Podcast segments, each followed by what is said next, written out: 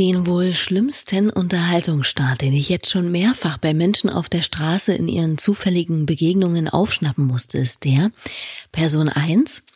Hey, frohes Neues. Person 2. Sagt man das denn jetzt überhaupt noch? Man sieht in diesem Moment wirklich ein bisschen die Schönheit der Physik leuchten, weil die sogenannte Zeitdilatation geradezu konturentstark zu sehen ist. Also ich weiß auch nicht, da entsteht irgendwie zwar ein kurzer, aber eigenartig ausgedehnter Moment der Leere zwischen zwei Menschen, bei dem ich persönlich nie weiß, wie man einen solchen verkorksten, begeisterungsfreien Gesprächsbeginn überhaupt noch retten kann. Tja, leider bin ich meistens dann schon um die nächste Ecke gebogen und bekomme das dann auch nicht mehr mit. Aber sei es drum. Wie gut, dass das bei Ruhestörungen hier nicht passieren kann, nicht wahr? Und in diesem Sinne, hello zusammen oder wie ihr mögt, frohes Neues.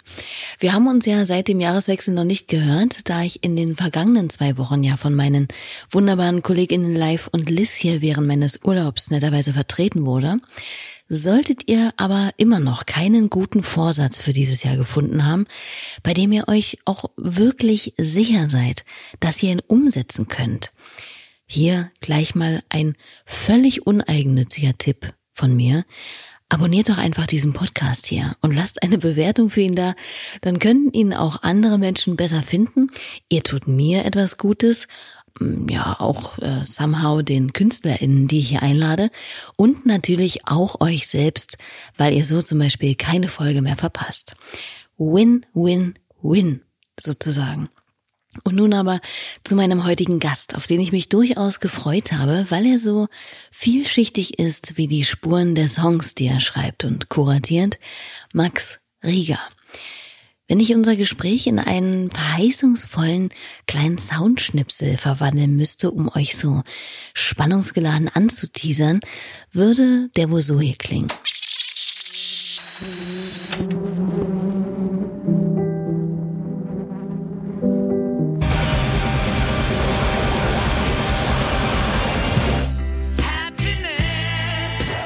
Na, spannend? Ist es auch. Was es damit genau auf sich hat, erfahrt ihr in der kommenden halben Stunde.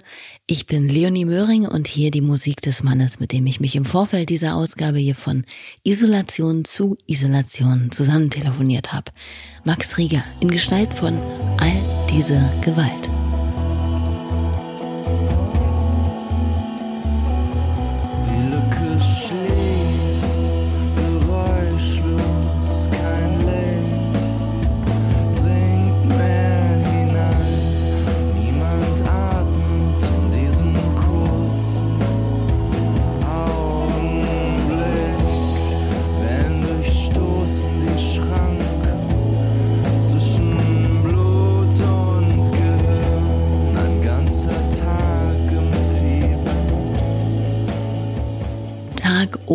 Regen, ein Song aus der Anfangszeit von Max Riegers Soloprojekt All diese Gewalt aus dem Jahr 2014.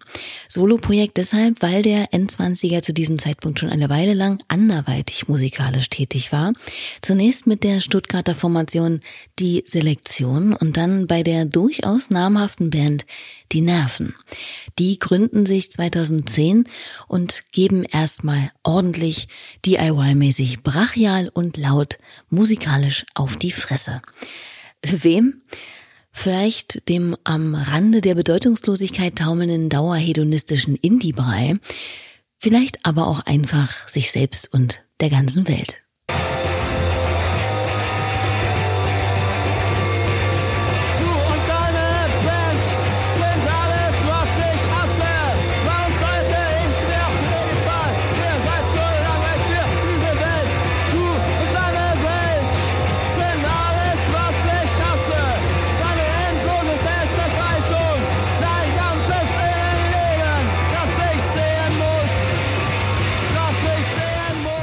Früher die Nervensong aus 2012. Unangepasst, wütend, eigenständig und auf den ersten Eindruck, gelinde gesagt, nur mäßig gut gelaunt. Eine Blaupause, die auch allzu gern auf Max Rieger übertragen wird. Ja, und dass der jetzt vielleicht nicht gerne eingerahmt wird und nicht gerade an exaltierter Fröhlichkeit krankt, kann schon sein, aber das breitgelatschte Bild des ewig miesepetrigen Indigenios kann ich zumindest nicht bestätigen. Vom Hype um seine Person hält er einfach nicht viel und die ganze Kommunikation vorab und das Gespräch mit uns war alles andere als unangenehm sperrig oder sonst irgendwas. Ganz anders als der Beginn dieses neuen Jahres, das sich irgendwie anfühlt wie ein in die Länge gezogener November. Auch für Max. Ich, äh, ich finde den Januar grundsätzlich, egal ob man jetzt in einer Pandemie lebt oder nicht, äh, den schlimmsten Monat von allen. Auf Platz zwei ist November, aber der Januar ist doch noch mal immer ein bisschen schlimmer, weil man irgendwie so durch diese durch dieses Neujahrsding irgendwie immer das Gefühl hat, ah, jetzt fängt alles neu an und jetzt habe ich so die Möglichkeit, äh, nochmal von vorn zu beginnen und dann, dann verbringt man ja aber doch nochmal irgendwie mindestens einen Monat im Schneematsch. Äh, in Berlin ist es ja noch ein bisschen hässlicher als äh, in anderen Städten. Und deswegen, ich würde sagen, den Umständen entsprechend bin ich, glaube ich, ganz gut gestartet ins Jahr. Na, und viel mehr kann man ja von 2021 jetzt auch erstmal nicht erwarten. Dass es jetzt hier nicht mit Freudesprüngen losgeht nach Silvester, war ja wohl allen klar. Nur finde ich, merkt man allmählich, gerade wenn man daran denkt, dass sich der erste Lockdown im März bald jährt, wie lang dieser eigentümliche, schwierige Pandemiezustand eigentlich schon anhält. Der Umgang damit ist so verschieden wie die Menschen selbst. Den einen macht das Ganze langsam völlig mental mürbe. Die andere versucht sich in stoischer Gleichmütigkeit damit zu arrangieren. Welchen Weg nimmt Max Riegers Stimmung denn in Bezug auf den andauernden Stillstand? Naja, das eine schließt ja das andere nicht aus. Was ich so ein bisschen festgestellt habe, ist, dass ich plötzlich Sehnsucht habe nach Dingen, die mir äh, vor Corona überhaupt nichts bedeutet haben. Oder was heißt überhaupt nichts? Oder einen relativ geringen Stellenwert irgendwie so in meinem Leben eingenommen haben. So, ich habe seit ein paar Monaten das ganz dringende Bedürfnis, irgendwie mal ganz furchtbar in einem Club abzustürzen, was ich davor nie hatte, beziehungsweise nicht mehr seit Anfang 20. Und ähm, ich habe auch das dringende Bedürfnis, mal wieder in eine furchtbar verrauchte Kneipe zu gehen. Ich habe das furchtbare Bedürfnis, mal wieder in einem bisschen zu warm aufgeheizten Restaurant zu sitzen und irgendwas viel zu teures zu essen. Ich habe irgendwie das Bedürfnis, an irgendwelche Orte zu reisen, an denen ich noch nie war. Ich erwische mich irgendwie, wie ich manchmal so, ähm, wie ich mir so so Fernweh-Dokus in der ARD-Mediathek angucke. Und äh, genau solche Sachen kommen plötzlich, was ich überhaupt nicht gedacht hätte, dass mir sowas fehlt, weil ich es ja davor überhaupt nicht gehabt hatte, so richtig. Ähm, aber natürlich habe ich mich auf eine lethargische Art und Weise damit arrangiert. Klar, was anderes bleibt mir ja nicht übrig. Ich kann ja nicht die ganze Zeit wie so ein Raubtier im Käfig äh, hier durch die Wohnung gehen und, äh, und alle drei Minuten nochmal auf spiegel.de gucken, ob, ob der Lockdown inzwischen entschärft worden ist. Also es macht ja keinen Sinn. Nee, dann lieber sich zurücklehnen, Tee trinken und entspannt Musik machen.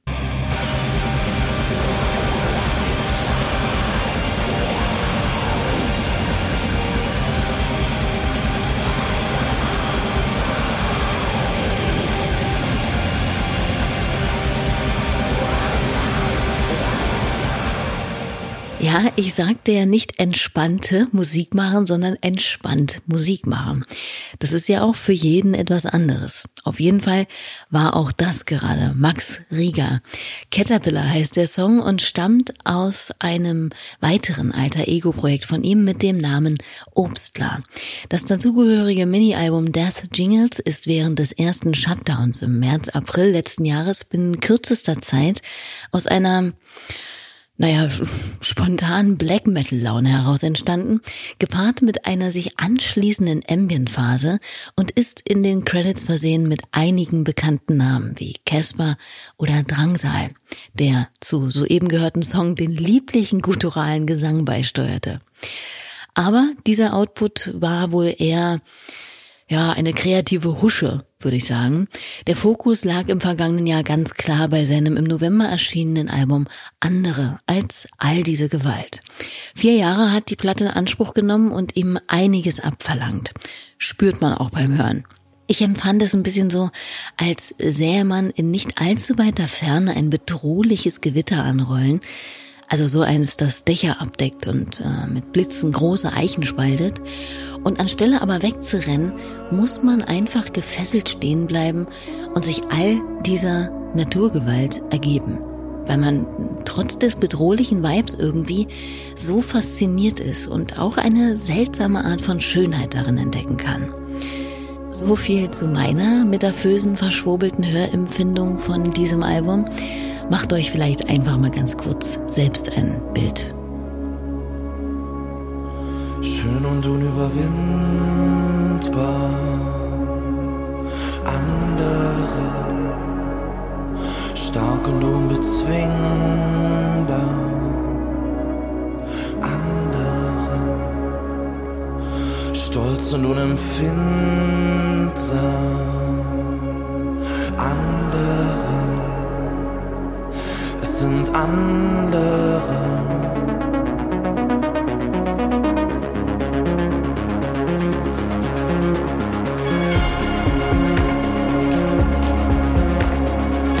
Sekunden können natürlich nicht repräsentativ für das ganze Album stehen, aber vielleicht wisst ihr ein bisschen, was ich meine. Spaß hat ihm das Album jedenfalls nicht gemacht. Im Gegenteil, es war ein von Zerrissenheit und emotionalen Anstrengungen geprägter Prozess, der glücklicherweise mit dem Release nun ein Ende hat. Kapitel fertig, umblättern und zwar möglichst schnell bitte. Kein Wunder, dass er, als wir miteinander sprechen, erstmal überhaupt wieder reinfinden muss ins Thema.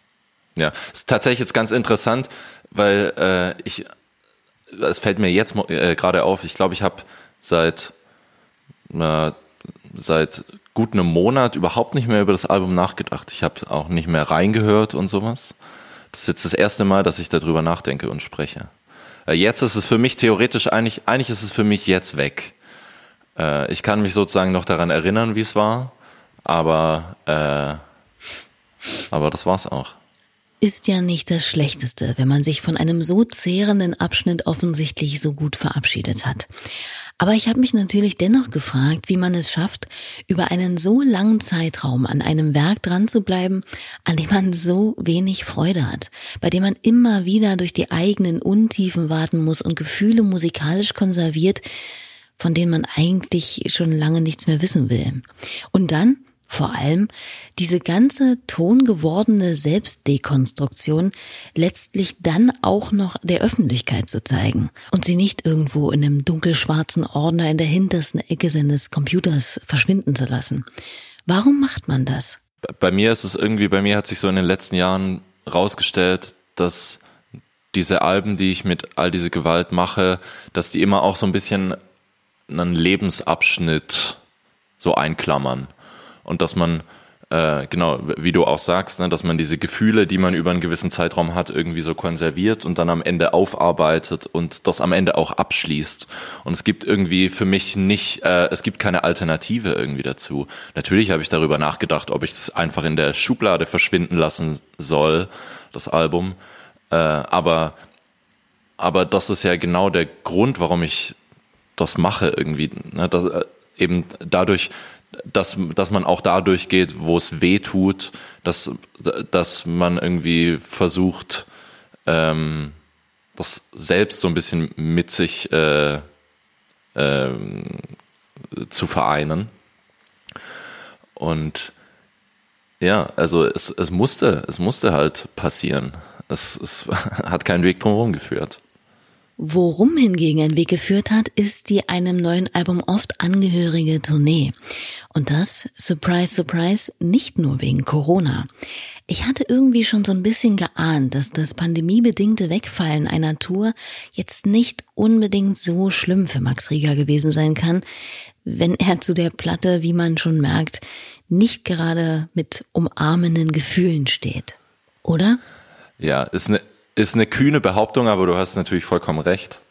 Äh, tatsächlich hat es mir auf eine natürlich perverse Art und Weise irgendwie in die Hände gespielt. Ich, ähm, wir, wir waren irgendwie dabei, eine Tour zu buchen, ähm, so Anfang letzten Jahres, als Corona irgendwie noch nur, nur so eine Randspalte war irgendwie. Und und hab, ich habe damals aber schon die Reißleine gezogen, weil ich irgendwie das Gefühl hatte, es ähm, könnte nicht das Richtige sein, ähm, für, für dieses Album eben das so auf die Bühne zu bringen.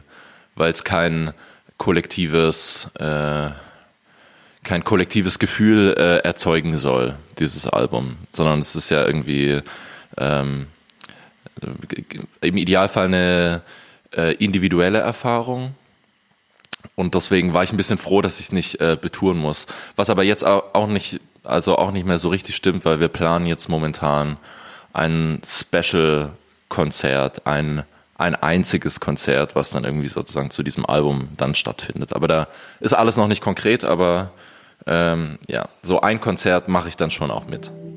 Aha, naja, das wird auf jeden Fall spannend, glaube ich, weil ich mir einfach wirklich nicht so richtig vorstellen kann, wie man sich live zu dieser Musik eigentlich verhalten soll. Ich bin blind für die Dinge, die sind, für die Dinge, die waren was war, ist mir egal. Ich stehe auf, ich leg mich hin. Alles hat seinen Sinn.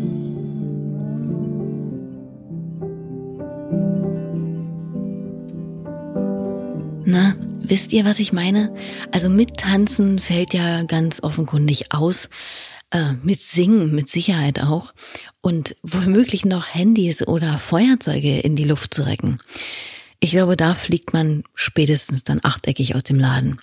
Nun ist es natürlich nicht so, dass das jetzt irgendwie der Kern von Konzertbesuchen wäre, aber ich glaube schon, dass die Besucherinnen dieses speziellen all diese Gewaltkonzerts sich auf einiges gefasst machen müssen und dass es eine sehr ja, interessante Erfahrung wird, bei der man damit rechnen muss, in einen ziemlich bedrückenden Sog zu gelangen. Aber mit Sicherheit auch der auf dem Album schon spürbaren, sehr mm, unmittelbaren Energie ausgesetzt sein wird. Und wie ich es vorhin schon meinte, auch in dem Bedrückenden, auch in dem Dunklen ist ja immer etwas Schönes irgendwie zu erkennen. Es wird also interessant, glaube ich. Was auch interessant ist, ist, dass bei den aktuellen Songs von All diese Gewalt die Sprache direkter, pointierter, metaphernärmer geworden ist, aber gleichermaßen die Lyrics dann doch in ihren Aussagen oft relativ vage bleiben. Aber müssen das MusikerInnen überhaupt leisten, immer eine klare Botschaft zu haben, beziehungsweise stets eine Aussage in ihren Songs zu verankern? Ähm, nee, bin ich überhaupt nicht dabei. Ähm, es ist, also die Leute, die es machen, gut, aber ich finde es überhaupt nicht wichtig für Musik. Musik funktioniert ja nochmal auf einer anderen Ebene irgendwie. Und es gibt ja auch einen Moment, wo äh, Musik zu einem Podcast verkommt, sozusagen, ne? in dem so viel Kontext transportiert wird, dass eigentlich das Musikalische so ein bisschen in den Hintergrund rückt. Und ich muss ehrlich sagen, dass ich äh, schon äh, die Musik eher liebe als jetzt irgendwie ähm, eine bestimmte Aussage. Also mir ist die Musik persönlich wichtiger und manchmal muss man sozusagen dann auch mit der Konkretheit der Aussage ein bisschen zurückgehen oder sich da ein bisschen äh, bedacht hatten. Also ich jedenfalls spreche jetzt nur für mich, äh, um der Musik auch nicht unbedingt im Weg zu stehen. Das ist schon irgendwie so ein Gedanke, den ich, den ich schon auch immer immer wieder habe. Einleuchtend, aber zumindest bei erfolgreiche Live hätte ich schon ganz gern zumindest gewusst, warum es erfolgreiche Live heißt. Also nicht, dass erfolgreiches Live jetzt im Duden einen Platz fände, aber warum so? Ist da mir irgendein linguistischer Witz aus der digitalen Welt irgendwie durchgerutscht oder warum heißt das so? ähm, nee, da, du hast keinen Witz verpasst sondern es ist einfach bloß, äh, es war die Idee, also so, weil die Sache ist ja die, die Aussage kommt ja rüber, äh, auch wenn es grammatikalisch nicht korrekt ist. Und, und das fand ich irgendwie eigentlich so, so interessant, irgendwie, dass, ähm, dass man mit Schreibfehlern und mit ähm, irgendwelchen kleinen Lingo-Experimenten sozusagen immer noch eine klare Aussage treffen kann oder eine, ähm, oder zumindest beim Gegenüber ankommt, was gemeint ist.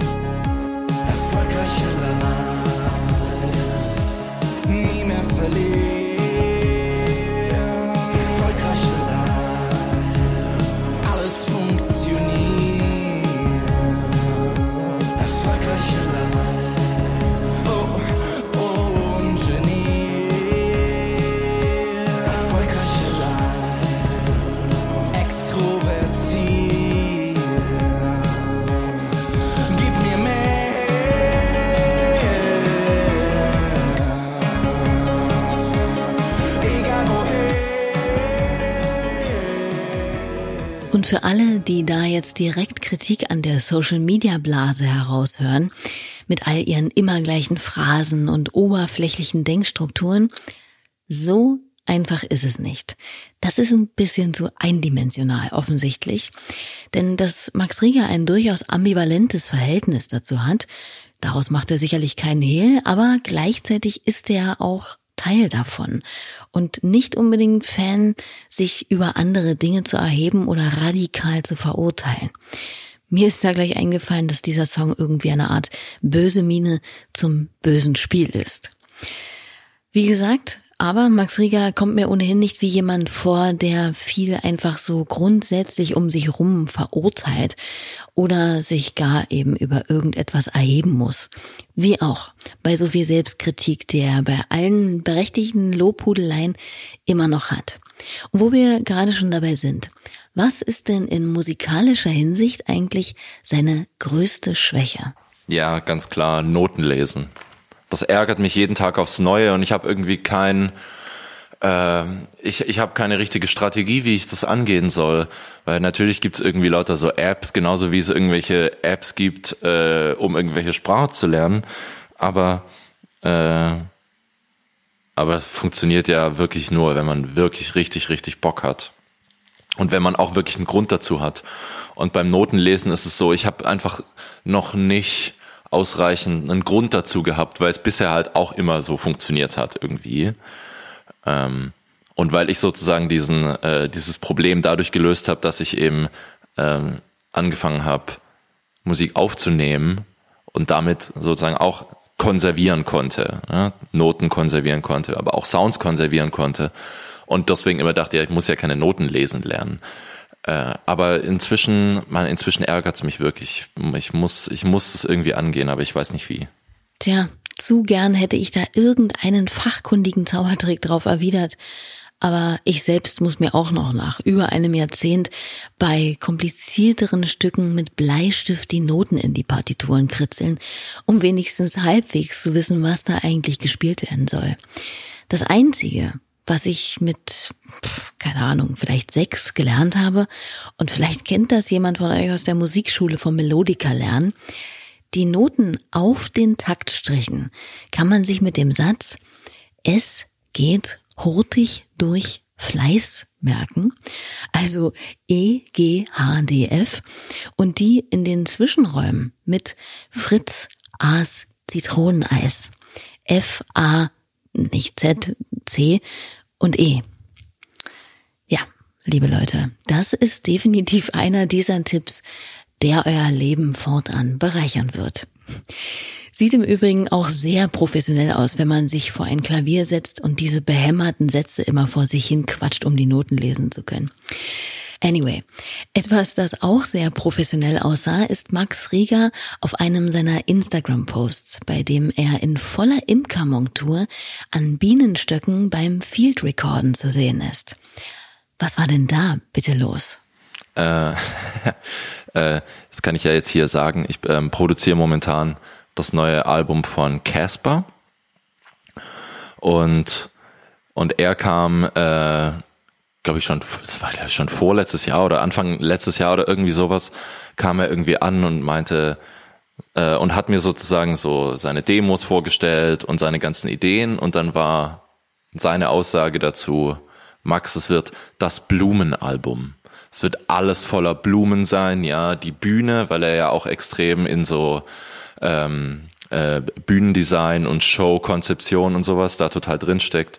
Also so, ja, da, und es wird dann irgendwie so Rosen regnen und wir entwickeln einen Duft, der dann in der ganzen Halle ähm, so äh, versprüht wird und ähm, genau, so das ganze Zeug. Also ja, okay, alles klar. Äh, und habe mir dann eben, äh, also so weil es ja nur ein, es ist ja nur ein visuelles Element. So, so ein bisschen, ne? Visuell und dann äh, vielleicht auch olfaktorisch oder so, aber nichts Auditives. Was macht man denn aus Blumen für Musik? Und äh, und dann habe ich natürlich kurz überlegt, irgendwie natürlich gibt's irgendwelche ähm, Möglichkeiten, sagen wir mal, Pflanzen beim Wachsen äh, zuzuhören, im Sinne von, dass man die irgendwie an irgendwelche Synthesizer anschließt, aber das ist zu abstrakt, das muss man dann immer erklären. So, ja, die Synthesizer hier, das ist übrigens das Wachstum von der Pflanze. No one gets it. Nee, das stimmt. Nur kurz, das klingt dann nämlich zum Beispiel so hier. Hm? Merkt er selbst nicht. Also, wie ging es denn dann weiter? Und dann dachte ich irgendwann, ja, wenn wir Blumen haben als visuelles Element, dann nehmen wir einfach Bienen auf, weil wenn wir die Bienen haben, dann denkt man sich sofort die Blumen dazu. Und das war die Idee und deswegen, äh, deswegen sind wir im Sommer losgefahren und haben mal einen Bienenstock einfach aufgenommen. Das war cool. Ich war dann irgendwie eine, eine halbe Stunde in diesem, also ich saß eine halbe Stunde vor diesem, vor diesem Kasten und diese ganzen, also Tausende von Bienen einfach die ganze Zeit so um mich rum. Und ich hatte irgendwie dann auch einen Kopfhörer auf und habe sozusagen die Bienen nochmal zehnmal so laut gehört, als sie in Wirklichkeit dann auch um mich rum waren. Und ich habe mich keinen Moment unsicher gefühlt. Es war total krass. Und die waren auch überhaupt nicht aggressiv, bin überhaupt nicht gestochen worden. Und erst nach, äh, als ich so eine halbe Stunde dort gesessen hat, dachte ich irgendwann so, ja, jetzt reicht's, glaube ich auch. Und bin dann aufgestanden und erstmal auch ist mir so schwarz vor Augen geworden, weil ich eine halbe Stunde lang komplett regungslos irgendwie so in einer Position halt stand, wie so eine Marmorfigur. Und bin dann zurückgegangen und erst auf dem Weg zurück habe ich total Panik bekommen plötzlich. Und bin dann tatsächlich auch äh, so 20 Meter weiter von einer Biene gestochen worden. So als hätten sie die, äh, die chemischen Botenstoffe gerochen irgendwie, dass da jemand, äh, dass da jemand Angst hat oder dass, dass es plötzlich, dass ich plötzlich eine Bedrohung darstelle. Das war total krass. Also diese kollektive Intelligenz von den Bienen, war, ja, das war krass. Vielleicht wollte sie auch einfach nur nicht, dass er geht? Vielleicht, die Bienen sterben ja leider auch, wenn sie stechen. Ne? Das tut, tut mir dann ja auch leid. Ja, ja, das war, das war ein Highlight äh, meines Jahres. 2020. Das glaube ich gern. Und für all die, die es also noch nicht wussten, nochmal zusammengefasst, Max Rieger produziert das neue Album von Casper. Das sind doch mal Neuigkeiten. Und dass der Gute ein Händchen fürs Produzieren hat, beweist die Liste der Perlen, die in der jüngsten Zeit so erschienen sind und produktionstechnisch auf seine Kappe gehen. Wie zum Beispiel Powernap von Ilgen Nur.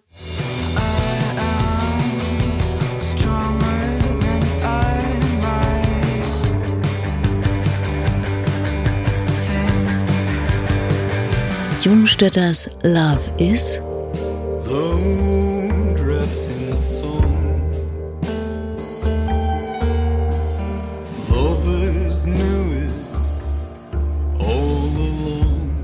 Oder die EP Gruftpop von Mia Morgan.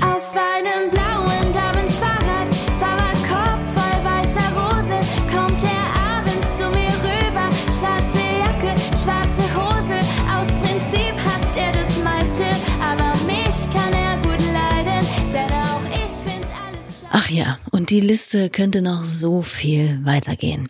Die wunderbaren Friends of Gas, Stella Sommer, Karies oder schon erwähnter Drangsal haben mit ihm gemeinsame Sache gemacht.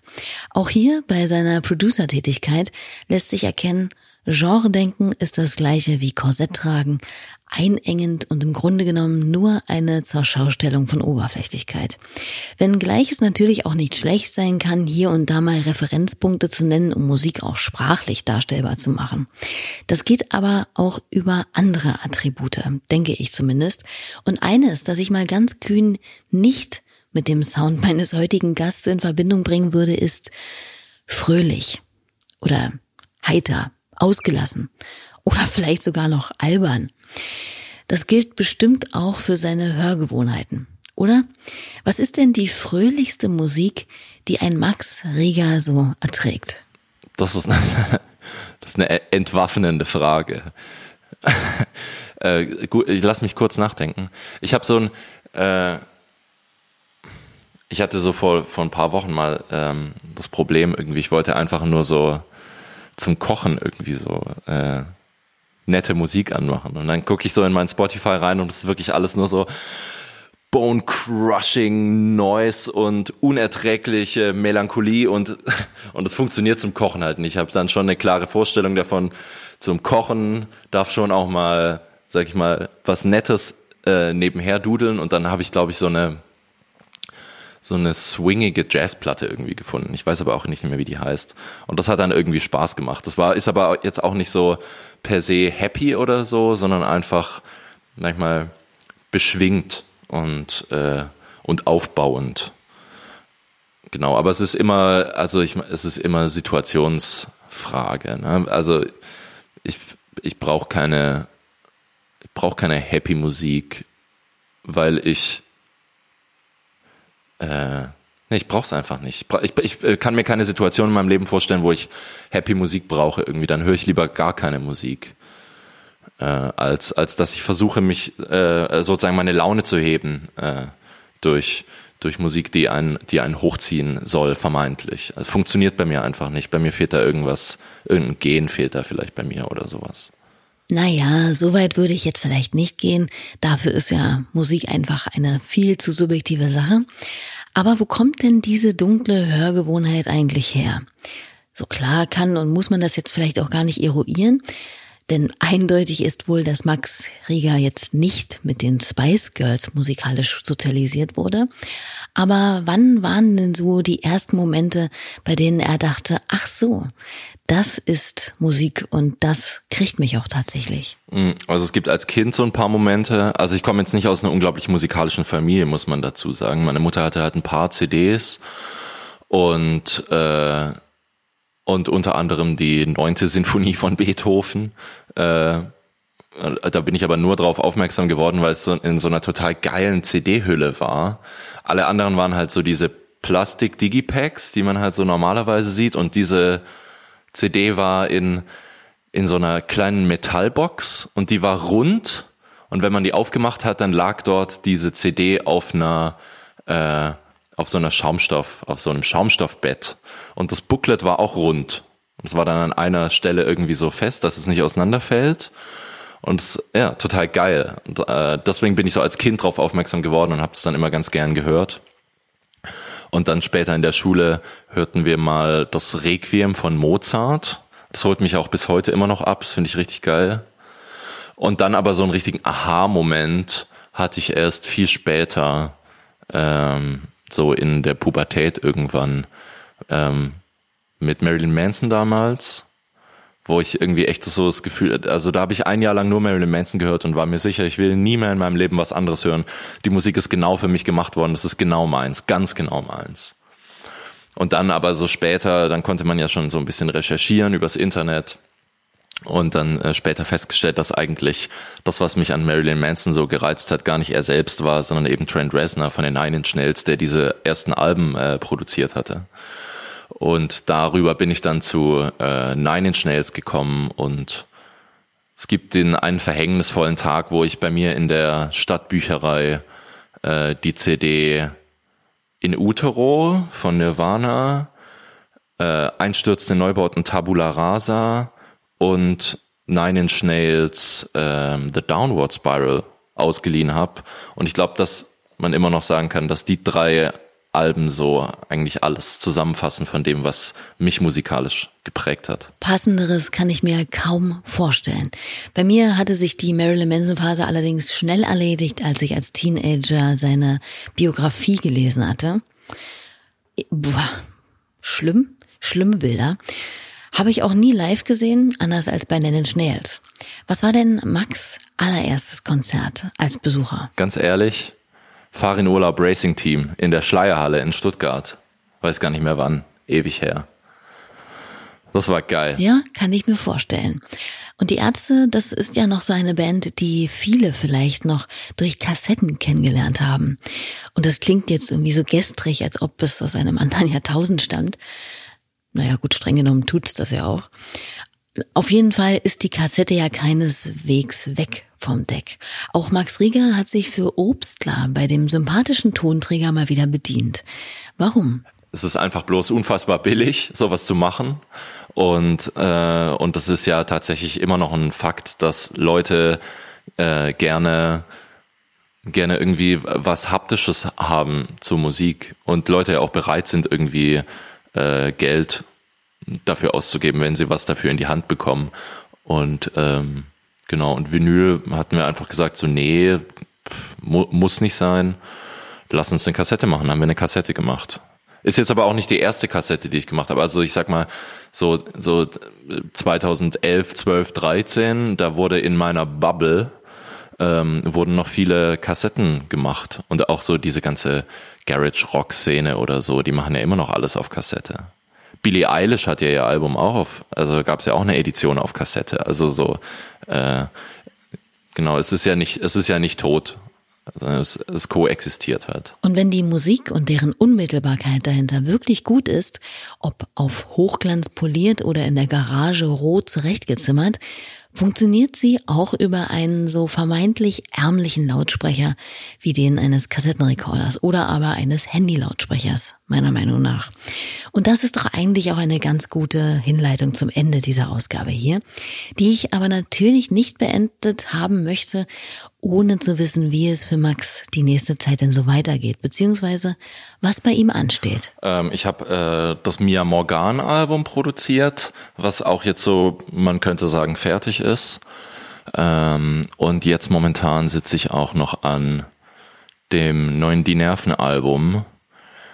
Äh, das war irgendwie so ein bisschen wir, das haben wir im Sommer aufgenommen. Also wir haben es vor Corona geschrieben und dann waren wir eigentlich vor Corona so relativ fertig, wollten uns nur noch mal zum Proben treffen äh, und haben dann das Album aufgenommen und äh, und da wurde dann immer gespaßt irgendwie so, weil weil es für mich ganz klar war. Also es ist das erste die Nervenalbum, was ich auch selbst produziere und ähm, es war von vornherein klar, wenn ich es schon produziere, dann will ich es auf gar keinen Fall mischen. Und dann haben wir immer überlegt, wer soll das mischen und sowas. Und dann kam, wurde immer wieder äh, als Spaß in den Raum geworfen, so, hä, hä, eigentlich am Ende, ähm, Max, weißt doch du eigentlich am besten, wie es klingen soll, warum solltest du es irgendjemand anderes geben? Ist dann was für den zweiten Lockdown. Und da haben wir dann die ganze Zeit herzlich drüber gelacht, aber jetzt ähm, sitze ich im zweiten Lockdown und mische das Album. also einfach, keine Ahnung, einfach weil, weil die Zeit da ist und weil, ähm, ja, weil ich es kann. So einfach. Dem schenke ich zumindest auf jeden Fall Glauben und bin wirklich auch schon gespannt, was da alles noch so kommen wird. Was jetzt auf jeden Fall kommt, liebe Leute, ist das Ende von Ruhestörung. Ich bedanke mich bei euch für eure geschätzte Aufmerksamkeit und natürlich auch bei Max für das überaus nette Gespräch. Nächste Woche habe ich Tara Nomi Doyle zu Gast, auch eine Künstlerin, die schon mit Max Rieger zusammengearbeitet hat und die man mal auf dem Schirm haben sollte. Bis dahin, abonniert oder kommentiert Ruhestörung sehr gern. Ich wäre euch sehr verbunden und ansonsten bleibt unverzagt und bis bald. Und hier nochmal ein kleiner Auszug aus einem Song, den ich sehr gerne von den Nerven habe. Skandinavisches Design. Tschüss.